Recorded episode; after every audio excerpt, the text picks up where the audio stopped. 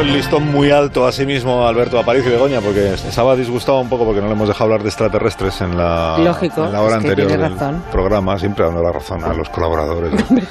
Vamos a ver. Estaba el Es que hombre le doy disgustado. razón, es que lo entiendo perfectamente. Es como si hablamos de la momia Otzi y no invitamos a, a, yo qué sé, a Guillermo Altares. ¿no? Efectivamente. Claro, pues ya está. Así es. Hemos excluido del tema ET, que tanto le gusta. Bueno, has prometido una sección interesantísima Sí. para hoy. Yo creo que la vamos a tener de verdad y vamos a romper moldes y vamos a... Subsección, has dicho que tienes una subsección. Una nueva subsección, efectivamente. ¿Y qué va a ser? ¿El rincón del astrofísico canario, por ejemplo? con No, todos esa tus es, amigos? esa es la subsección de siempre, esa no, esa no sería nueva. No, vamos, eh, va- vamos a ver lo que es. Dentro careta. ¿Qué es? A ver. Ground te lo dices. ¿Perdón? ¿Esto qué es? ¿Nos gusta? Es, es, es, es un consultorio para los oyentes, es perfecto. Le, Es, le has puesto Pues tú el título. Es, buena. ha sido entre Zumer y yo, el mérito, el mérito está muy repartido. Tal para cual. A París y te lo dice. La música de Bill. Bowie está bien, Es ¿eh? lo único que se salva por un ahora. consultorio. Aparici te lo dices. Otra vez. Me ha gustado. A mí, a mí, me parece o una genialidad o la peor idea que hemos tenido nunca. Lo segundo, que claramente lo segundo. dos. Y es un consultorio, consiste en que los oyentes te pueden preguntar cosas y tú les Ah, explicas. pues eso está bien. Lógicamente, eso es al 609 83 o- 83 Ah, ya. 10 Ha sonado 34. con como rever eh, propia. Asunto a Parisi o directamente a Parisi te lo dice. Ahí mejor. Adelante nuestra primera Pero consulta. un momento, esto No. no. puede ser verdad, porque si acabamos de Claro. anunciar la sección, es nueva. La hemos creado en honor Has dado el número de teléfono muy deprisa, nadie ha podido quedarse con él ni apuntarlo. Es imposible que a nadie le haya dado tiempo a grabarse una nota de voz y hacérnosla llegar. 609 Imposible. 83 10 34. Imposible, Pues esto sí es una estafa. Ya, pero es que esta nota ya la teníamos. Hemos creado la sección en honor a. Adelante la nota de voz. Me gustaría que preguntarais a vuestro científico, porque siempre lo pregunto y nadie me contesta así muy seguro. A lo mejor es una. No, no, lo que preguntaré es una tontería, ¿no? Pero mi pregunta es si en el universo hay sonido. Me dicen que eso es imposible, porque no hay el medio para transmitir el sonido.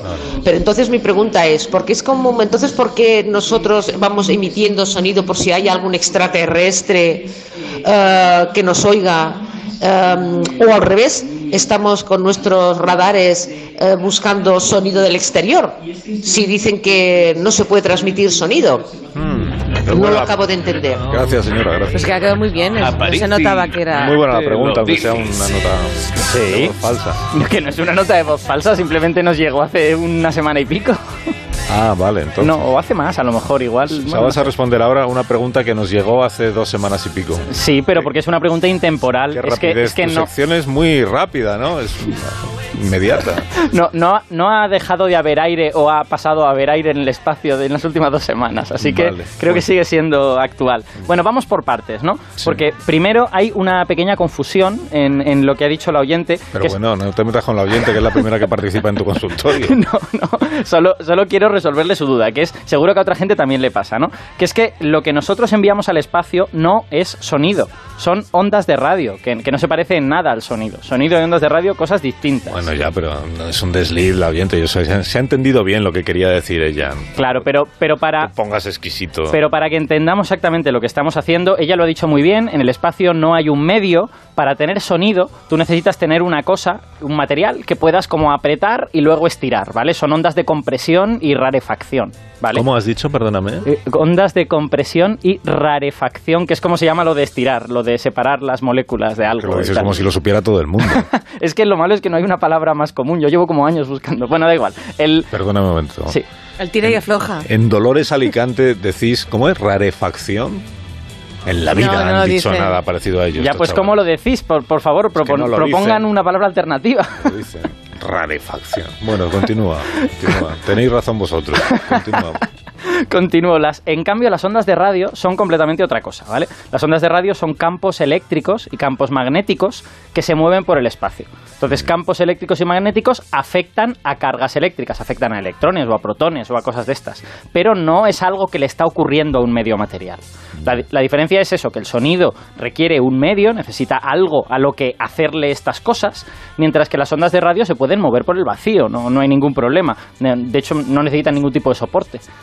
A finales del 19 se creía que necesitaban un soporte, el famoso El éter, ah, claro, sí. pero aquello ya se demostró que no, no Y aquí no hay éter. Eso es. Aquí estoy moviendo la mano, es que los oyentes no me ven. No, pero sí hay aire, por eso puede haber Vale, sonido. entonces igual la confusión puede venir porque las ondas de radio al final se traducen, el oyente que nos está escuchando es porque él sí oye sonido. Claro, puede ser. Puede que sea por eso, pero no es porque la radio sea sonido, sino que la radio lo que hace es coge esas ondas de radio, crea corrientes eléctricas con ellas, porque las ondas de radio pueden excitar corrientes eléctricas, pueden mover electrones, y luego convierte esas corrientes eléctricas en sonido. Eso es lo que hace un aparato, un aparato de radio, pero eso es mérito del aparato y no de la propia onda de radio, digamos. Vale, entonces, eh, por ir a la... Ya estás terminando, ¿no? La conclusión es que al espacio no enviamos sonido. Eh, eso es, enviamos ondas de radio y de hecho la semana pasada ya hablamos de Es esto, de, verdad, de sí. si los extraterrestres pueden escuchar nuestras ondas de radio, así que el oyente si quiere puede escucharse Vale, el en realidad el oyente lo que estaba preguntando es si en el espacio puede haber sonido. Tienes que ceñirte un poco a la consulta que hacen las personas que participen en tu consultorio. Vale, pues Como vamos, consejo, te digo. vamos con ello porque esta es la pregunta más interesante realmente. y, y ya que los culturetas han invadido un poco el negociado de la ciencia, pues yo voy a invadir un poquito el suyo y voy a responderos con una película, con esta película. Una de mis películas favoritas, todo se ha dicho. Yo pensaba que nos dirías que no había sonido, porque en esa peli hay muchos soniditos. Sí, esto es la guerra de las galaxias. Claro. Bueno, es el Imperio contraataca en realidad, porque oímos el- la música de los asteroides. sonidito en esta peli, no, eso no es así, ¿no? Eh, bueno, la cosa es que, bueno, a continuación os voy a ofrecer la misma secuencia de la misma película, Sí. pero en la versión autorizada por la física. Y esa la versión. versión autorizada por la física, Ajá, la que sería fiel a la realidad. Eso es, Anda. efectivamente. Y la tienes grabada tú ahí. La... ¿Hay eso? La hemos, la hemos, hemos hecho una recreación. Ajá. Vale. Y pues dale al play. y que la- Vamos, vamos a ver. Ahora. Esto es la música de... ¡Fium, chiu, pum! Pero es la música de John Williams. Claro, digamos que la banda sonora se queda porque la banda sonora no está sonando en la peli, pero todo lo demás se va. Todo el resto del sonido no, no aparece. Ah, Sería pero, muda. pero entonces hagamos la recreación bien, tendría que ser sin banda sonora Eso es. y así. Esto es lo que está pasando. Y están ahí luchando y tal, pero no se oye absoluta. No se oiría nada. Y en el Absolutamente espacio nada. no Vale, se puede vale, escuchar vale. las naves de la guerra de las galaxias, qué decepción. Bueno, pues la gracia, la gracia es que eh, esas dos cosas no son incompatibles y que sí hay sonido en el espacio, Begoña. Y es Qué lo que bien. vamos a vindicar en el día de hoy. Mira, bien. si tu consultorio va a ser siempre así de confuso, yo te recomendaría que no lo hagas, porque has dicho que no hay sonido en el Claro. espacio, que la película La Guerra de las Galaxias está mal hecha, porque en realidad no deberíamos escuchar nada de lo que ahí pasa. Ya dice que sí hay. Y ahora dices que sí hay sonido. Es que Aclárate. la aclaración necesaria es que hay sonido en el espacio, pero nuestros oídos no lo pueden escuchar. ¿Vale? Ah. Una cosa y la otra, una cosa no quita la otra. Nuestros, soni- los oídos han evolucionado para escuchar en este ambiente, en el aire. De hecho, ni siquiera somos muy buenos para escuchar en otros medios, como por ejemplo en el agua. Bueno, escuchamos cosas, pero no escuchamos demasiado bien, ¿no? Pues imagínate en el espacio. Ya. Ahora, ahora lo voy entendiendo. estando vacío, ¿cómo se mueve el tema? Ah, pues la cosa es, esta es la idea con la que tenemos que luchar hoy, que es que el espacio no está exactamente vacío. Está mucho más vacío que nuestra atmósfera, pero no completamente vacío. No conocemos un solo lugar del universo que esté completamente vacío. Eh, por ejemplo, en nuestro sistema solar, que está mucho más lleno que otras zonas de la galaxia o fuera de las galaxias, cuanto más te alejas de donde hay estrellas, más vacío está. Pero en las cercanías de la Tierra, por ejemplo, hay 5 partículas por centímetro cúbico. Son muy poquitas. En, en la atmósfera de la Tierra hay trillones de átomos en cada centímetro cúbico, ¿vale? Pero eso no quiere decir que no haya nada. Hay esas cinco partículas. Y con tan poquitas partículas puede haber sonido, dices. Pues sí, señor, puede haberlo, pero sus propiedades son diferentes a la del sonido que podemos escuchar en, en la, en la atmósfera, ¿no? Para empezar, la intensidad es súper baja. La intensidad tiene que ver con número de partículas que te van a golpear cuando te llegue el sonido. Claro, si solo hay cinco... Por- un, pe- un perrete sí le podría escuchar. un per no tampoco tampoco un perrete. Tampoco, no. Ah. haría falta un, un oído bueno es que haría falta un oído molecular no tendrías que fíjate que tu oído es más pequeño que un centímetro con lo que le estaría pegando un átomo o dos átomos o algo así o sea no haría falta un, un instrumento de mucha calidad Eh, además otra propiedad del sonido en el espacio es que es bastante rápido es muy rápido se mueve a muchos kilómetros por segundo el sonido de la atmósfera se mueve a 300 metros por segundo y eso se debe a que la, este, este gas difuso del espacio está extremadamente caliente. Las partículas se mueven muy rápido.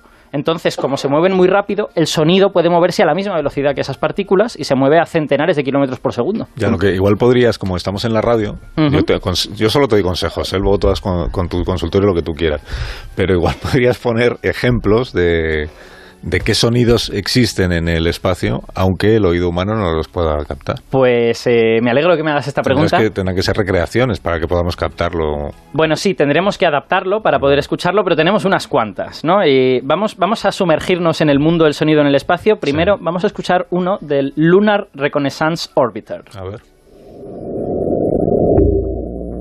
A mí me encanta este. ¿Sabes lo que es eso? No, un golpe que se ha dado a alguien, mira. Ahí lo habéis visto. ¿no? Eso es un micrometeorito ¿En serio? pegándole al Lunar Reconnaissance Orbiter. ¿Ah, sí? Que, que siempre pensamos que los micrometeoritos como que van a atravesar la nave y la van a destruir, Sí. pues no, este solo hizo pong. Y rebotó. sí. Pong. Pero, ¿Y esto cómo se graba? O sea, Pues es súper guay como lo grabó, porque el Lunar Reconnaissance Orbiter no tiene ningún tipo de instrumento que pueda escuchar ni sonido ni cosas parecidas al sonido. Entonces. Lo que tiene es cámaras. Es un, es- se hizo para, para mapear la Luna, esencialmente, para cartografiar la Luna. Entonces, lo que sucedió es que este micrometeorito le pegó mientras estaba haciendo una foto. Y claro, la foto se hace secuencialmente. Empieza por la parte de arriba y va recorriendo ta, ta, ta, ta, ta, ta, ta, las diferentes líneas de la foto. Y cuando le pegó el micrometeorito, a partir de un cierto momento, está movida. Hay como, hay como ondas en la imagen. Entonces, hay un ingeniero de imagen que cogió esa imagen movida, la comparó con la misma imagen buena y extrajo las ondas y las convirtió en sonido. Entonces, es- ha sido ingeniería inversa para escuchar el micrometeorito. Es súper chulo. Y, ¿Hay y- más de eso? ¿Tienes más de eso? No. de, de micrometeoritos, bueno, sí, tengo, tengo una cosa parecida. Tengo una cosa parecida. Vamos a escuchar este, este sonido de la Cassini, de la sonda Cassini. Ahora os explico lo que es.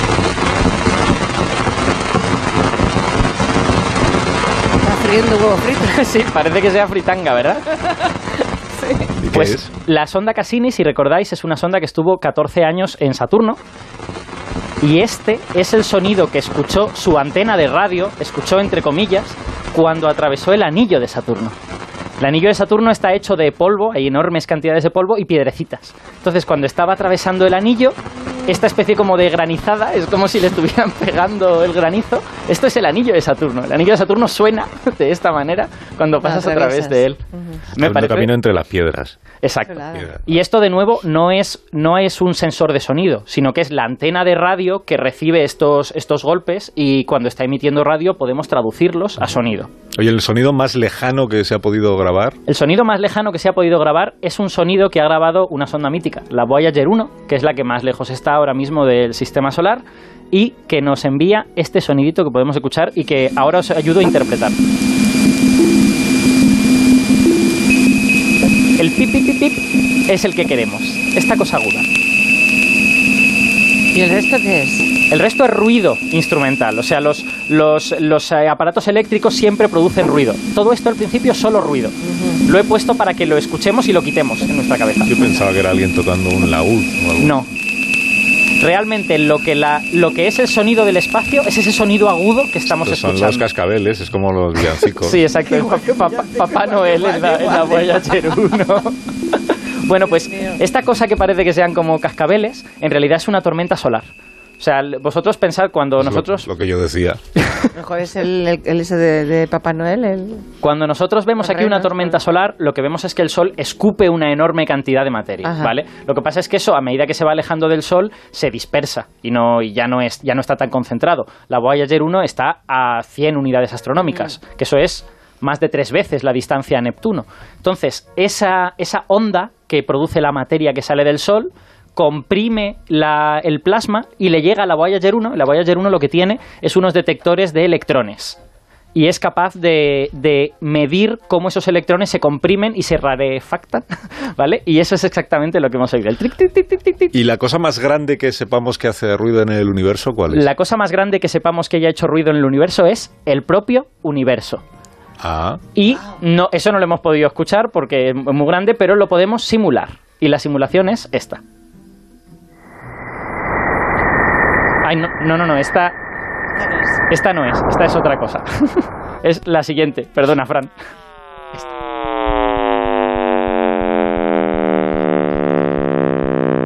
Es bonito, suena bien el universo. pero esto es como con los dibujos animados, alguien se está cayendo. A ver, esto hay que, hay que saber interpretarlo. Sí, claro, ya me imagino.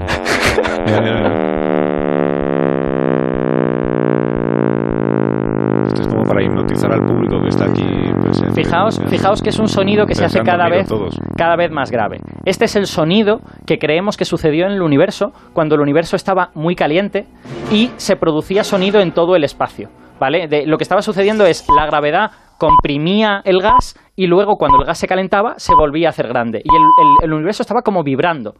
Y según lo grande que fuera el universo visible, irá más agudo o más grave. Y como el universo estaba expandiendo, se hacía cada vez más grave. Era como una caja de resonancia estaba creciendo continuamente. Bueno, hemos escuchado otro sonido que eran las señales horarias de las 12 del mediodía, que significa que son las 11 en Canarias y que hasta aquí ha llegado tu consultorio en su primera entrega, en su primera emisión. Esperemos haber satisfecho al oyente y que ya le quede claro qué es el sonido en el espacio. Muy bien, muchas gracias, Alberto. Venga, nos vemos. Revisa el título de tu consultorio, eso sí. Aparici te lo dice. No, es que no es bueno, no es bueno. Vamos a las noticias, por favor.